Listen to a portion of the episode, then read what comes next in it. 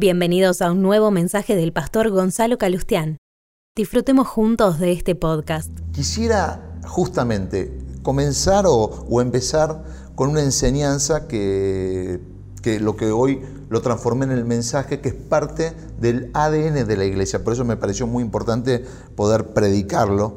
Y cuando termine me gustaría poder tener una oración por todas las necesidades y tener un tiempo de, clamor al Señor. Eh, definitivamente, por lo menos en mi experiencia personal, eh, este tiempo de cuarentena no fueron días perdidos. Yo por eso digo, y espero que a muchos les haya sucedido lo mismo. Y si a algunos no les sucedió lo mismo, espero que todavía estamos a tiempo, lo puedas alcanzar. No se trata si te fue bien o mal económicamente o si te enfermaste o no. Se trata de cuánto uno aprende y el aprendizaje no está relacionado eh, con el estar bien. El aprendizaje tiene que ver con las reacciones, con la actitud frente a situaciones, frente a lo bueno, frente a lo malo. Uno aprende. Por eso yo puedo decirte, y pues seguramente represento a muchos, cuánto aprendí, cuánto aprendí. Eh, cuántas decisiones buenas que, que estoy tomando y que tomé gracias a Dios y no, no lo hago como una cuestión personal, ni vanagloria, ni, ni mucho menos en soberbia, sino por el contrario. Todas fueron gracias a que Dios estuvo presente, gracias a que Dios eh, me dio, y permitíme contártelo de mi experiencia, eh, de que Dios estuvo ministrando mi corazón, eh, la temblanza que Él me dio. Entonces, lo que nos queda ahora y lo que me queda ahora, y siempre lo, digo y lo, quiero volver a insistir, es cuánta expectativa para el partido que viene.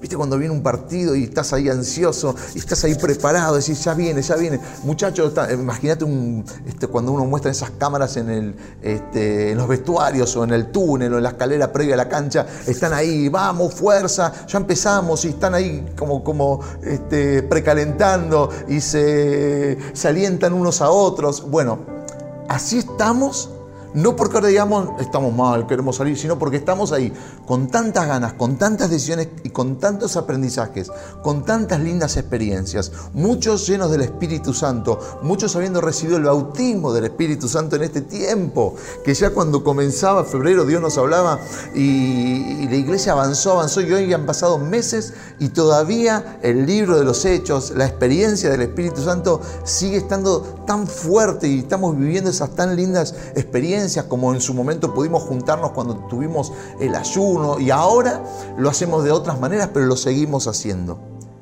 Vos y yo, en la vida, hemos construido lo que hoy somos.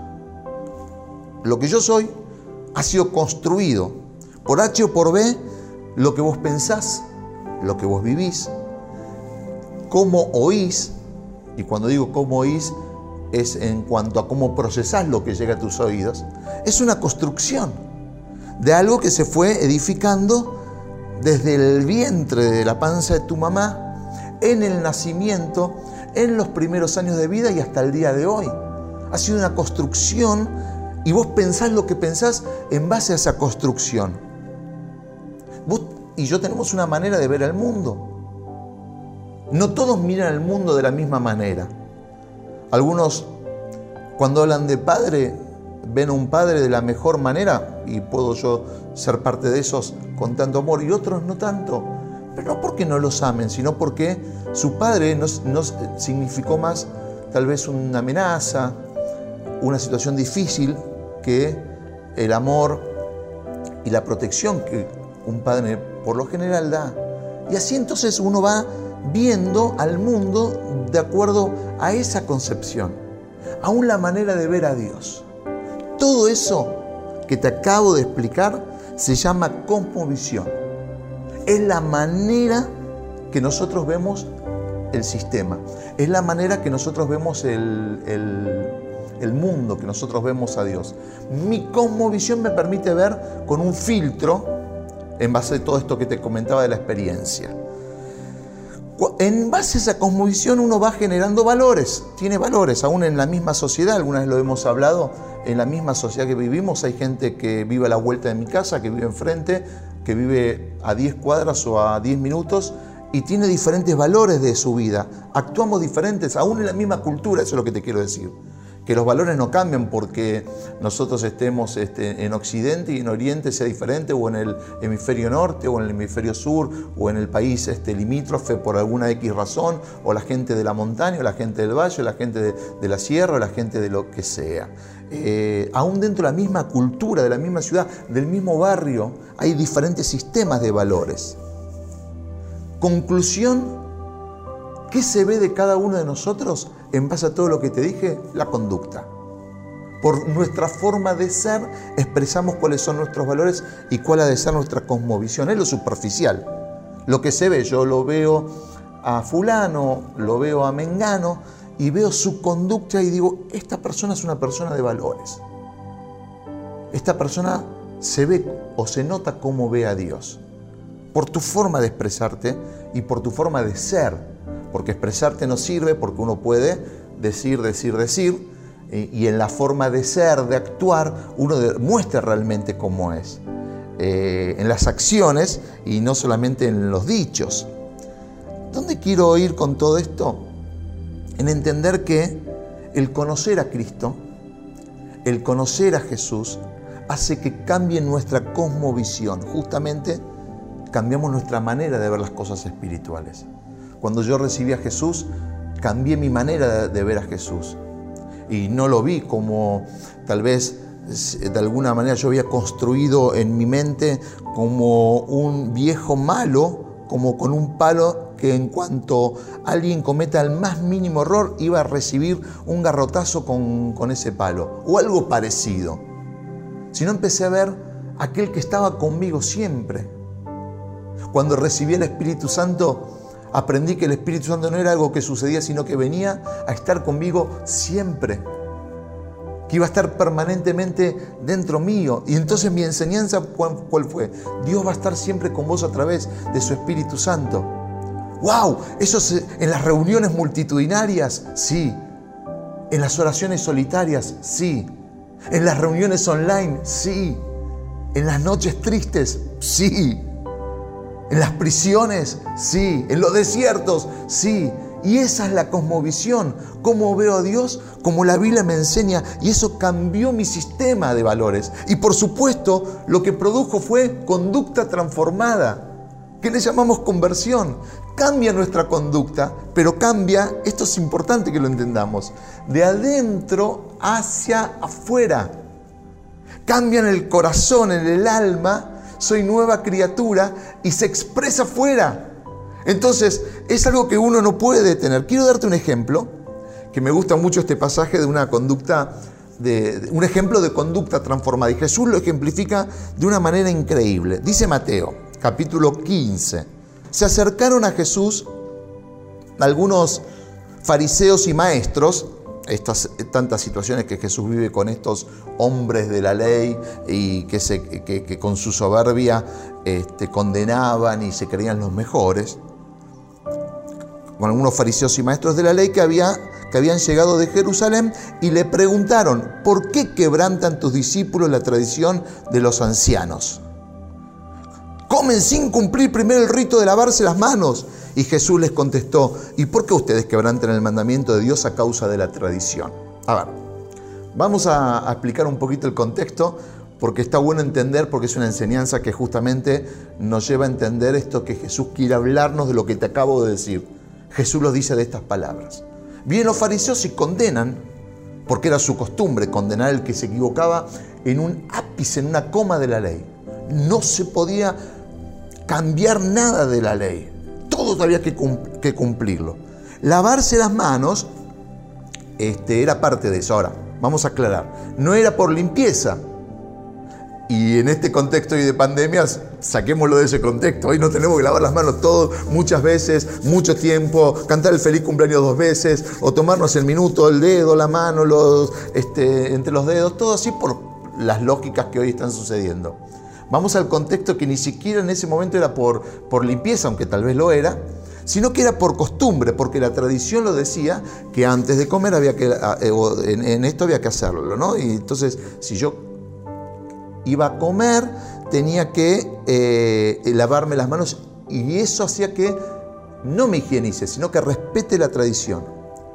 Entonces lo que Jesús está notando, que lo que este grupo de maestros viene a decirle es, tus discípulos no respetan nuestras tradiciones, no respetan la ley. Y Jesús, que eso es lo lindo de cuando recién hablaba de escuela de vida o del seminario, eh, contesta, porque no es solamente información la que uno recibe, sino es sabiduría, es capacidad de, saber cómo actuar y la enseñanza y el conocimiento bíblico me, da una amplitud para eso. Y Jesús va a responder con otra acusación. Y le dice en el versículo siguiente, perdón, en el, capítulo 15, pero en el versículo 10, Jesús llamó a la multitud y dijo, escuchen y entiendan, después de toda esta conversación de que el problema de, comer y no lavarse las manos, porque el rito, porque la tradición, porque la costumbre, versículo 11, lo que contamina a una persona no es lo que entra, sino lo que sale de ella. Muy explícito, muy claro, muy ilustrativo, a buen entendedor pocas palabras, eh, pero vamos a la explicación. No te preocupes tanto por lo que ingresa, por lo que entra. Sigue observando la tradición y sigue hablando en, función a esa conversación de la tradición de que no, que está contaminado y que no sé qué, no sé cuánto por una tradición y no por higiene. Y por supuesto este versículo no invalida que lo que entra por mis ojos, lo que entra por mis oídos, que tiene que ver con lo malo, con lo ofensivo, con lo no instructivo, con lo que daña, este, no, no es un tema para preocuparnos, es un tema que nos recontra preocupa, porque lo que entra por mis ojos y no puedo controlar, lo que entra por mis oídos y no puedo controlar, se almacena, se deposita en mi, en mi corazón y lo que termina produciendo es unas raíces y un pecado que no puedo controlar y se adueña de uno. Pero no es este el contexto de esa conversación. Por eso lo que Jesús viene hablando y, lo que él habla en este texto, que habla que lo que contamina a una persona no es lo que entra, tiene que ver con esta conversación que está teniendo con ellos. Que están más preocupados en la ley y el cumplimiento de la ley que en lo que sale de ellos, que tiene que ver con las acciones. Preocupémonos más por lo que sale porque lo que sale revela lo que realmente somos, no lo que decimos ni lo que hacemos, eh, mejor dicho, para adentro. No yo cumplo, yo me visto de esta manera, yo me expreso de esta manera, yo tengo las palabras y los textos justos. Está bien, pero Jesús dice, pero no te preocupes por eso, preocúpate por lo que sale. Es necesaria una tomografía de tu corazón, es necesario revelar, eh, lo que sale revela lo que realmente tenés adentro. Podemos ser dueños de la oratoria, tener pico de oro. Eh, hoy que todos nos podemos expresar, podemos escribir las mejores palabras y editarlas y repensarlas y copiarlas y decir, pero ¿saben de qué se trata esto? De vivir lo que está dentro.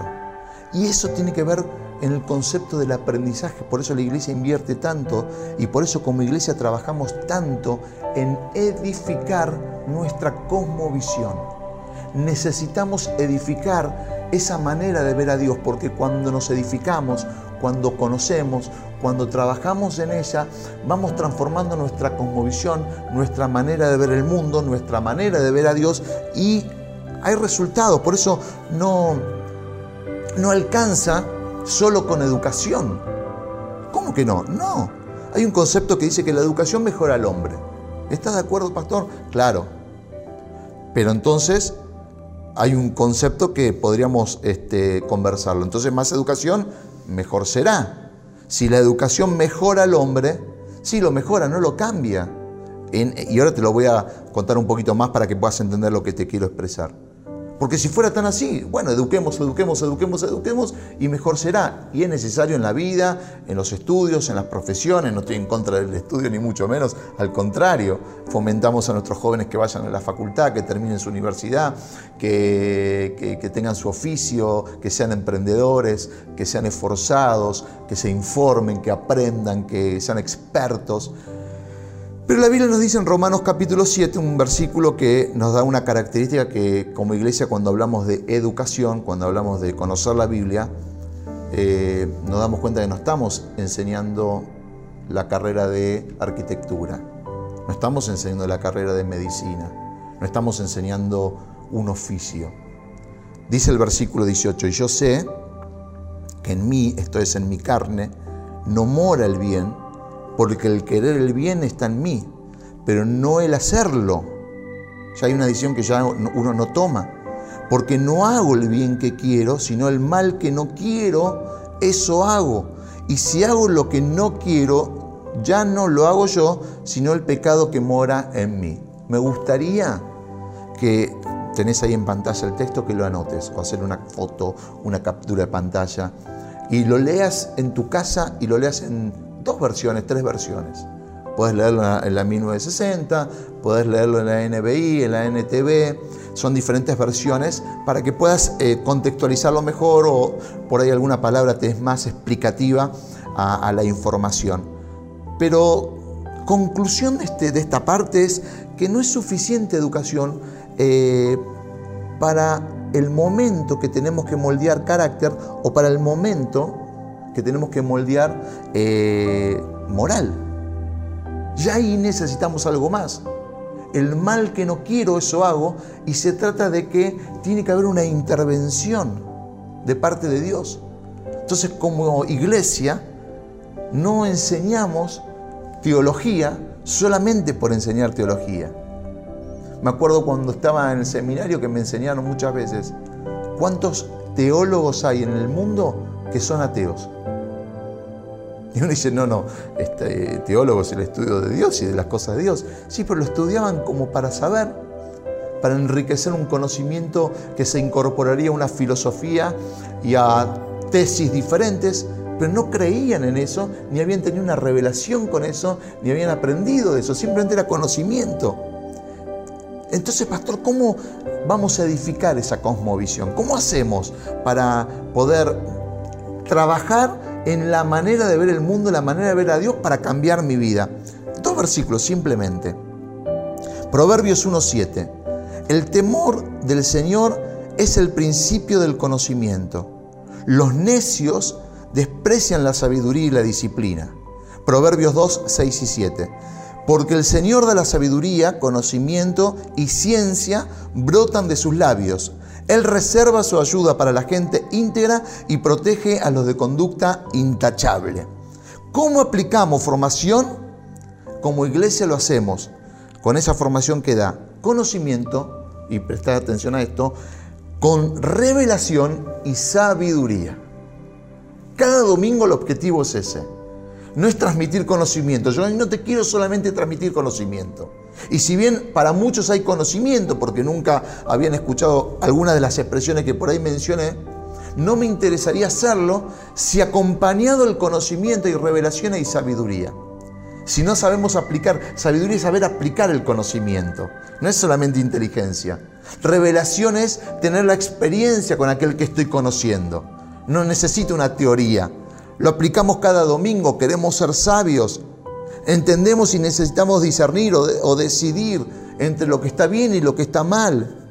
Que, mi cosmovisión tenga un criterio y ese criterio sea un, cristiano, un criterio cristocéntrico, bíblico, espiritual. Y no decidir en función a otras cosas. Por eso como iglesia, como CFC, invertimos en la formación. En los niños, eh, en nuestro seminario, en nuestra escuela de vida, y te dije antes que iba a hablar sobre el anuncio de la escuela de vida y quería enseñarte sobre eso, quería ministrarte más que otra cosa. ¿Cuándo empieza todo eso? En casa. Si alguno está pensando en algún programa eh, específico, en casa. La Biblia o Dios nos manda a que cada uno de nosotros, los que somos papás, tenemos que instruir a nuestros hijos. Así que Vos y yo como responsables y como papás, lo primero que tenemos que hacer es instruir a los chicos. Empezamos con la instrucción sobre ellos. Después se suma el colegio, donde van a seguir construyendo su cosmovisión y donde van a sumar educación, van a sumar valores, eh, van a sumar revelación, el Ministerio de Niños, que de hecho hoy cuando termine la reunión muchísimos chicos se quedan porque hay historias bíblicas, aprenden coreografías, canciones cristianas, algunas otras cositas tan lindas. El, domingo pasado, me acuerdo de la, la, linterna, este, un trabajo práctico muy interesante para escribir, creo que era una carta grande y una linterna muy bien hecho. Lo felicito a, quien tuvo esa idea tan creativa. Este, estaría bueno ver alguna foto de los chicos que lo hayan podido hacer para, para ver cómo, cómo siguieron esos pasos. Estaba muy bueno, es un, un material, un trabajo excelente. Bueno, eso tiene que ver con la instrucción, porque no es te enseño solamente la historia de David y Goliat. No, no, detrás de eso hay revelación, una experiencia con Dios, tener fe, eh, ser sabios. Y como te dije, no solamente que tenemos la parte de la instrucción, sino la escuela de vida, el seminario. Por eso para nosotros es muy importante. Que primero seas parte de un grupo pequeño, un grupo de vida, porque allí todos somos acompañados, tenemos amigos, gente que ora por nosotros. Es muy importante el compañerismo en la iglesia y este tiempo se han sumado muchísimos. Si vos tenés interés, después busca el teléfono, no ahora, después busca el teléfono a la iglesia y te vas a, podés escribirles para involucrarte. Pero hoy es el día de escuela de vida, porque después va a venir esa escuela que te va a dar estas tres características, por lo menos más importantes, después hay otras más. Vas a tener conocimiento, ese conocimiento te va a traer una revelación, Dios se te va a revelar, va a impactar tu corazón, nos va a llevar a un campo, a un camino de transformación y por supuesto vamos a ser sabios, donde a la inteligencia aplicamos sabiduría y podemos tener esa decisión. Quiero desafiarte a seguir construyendo en tu cosmovisión. Quiero desafiarte a seguir desarrollando, como leíamos en la palabra revelación, carácter, y sabiduría.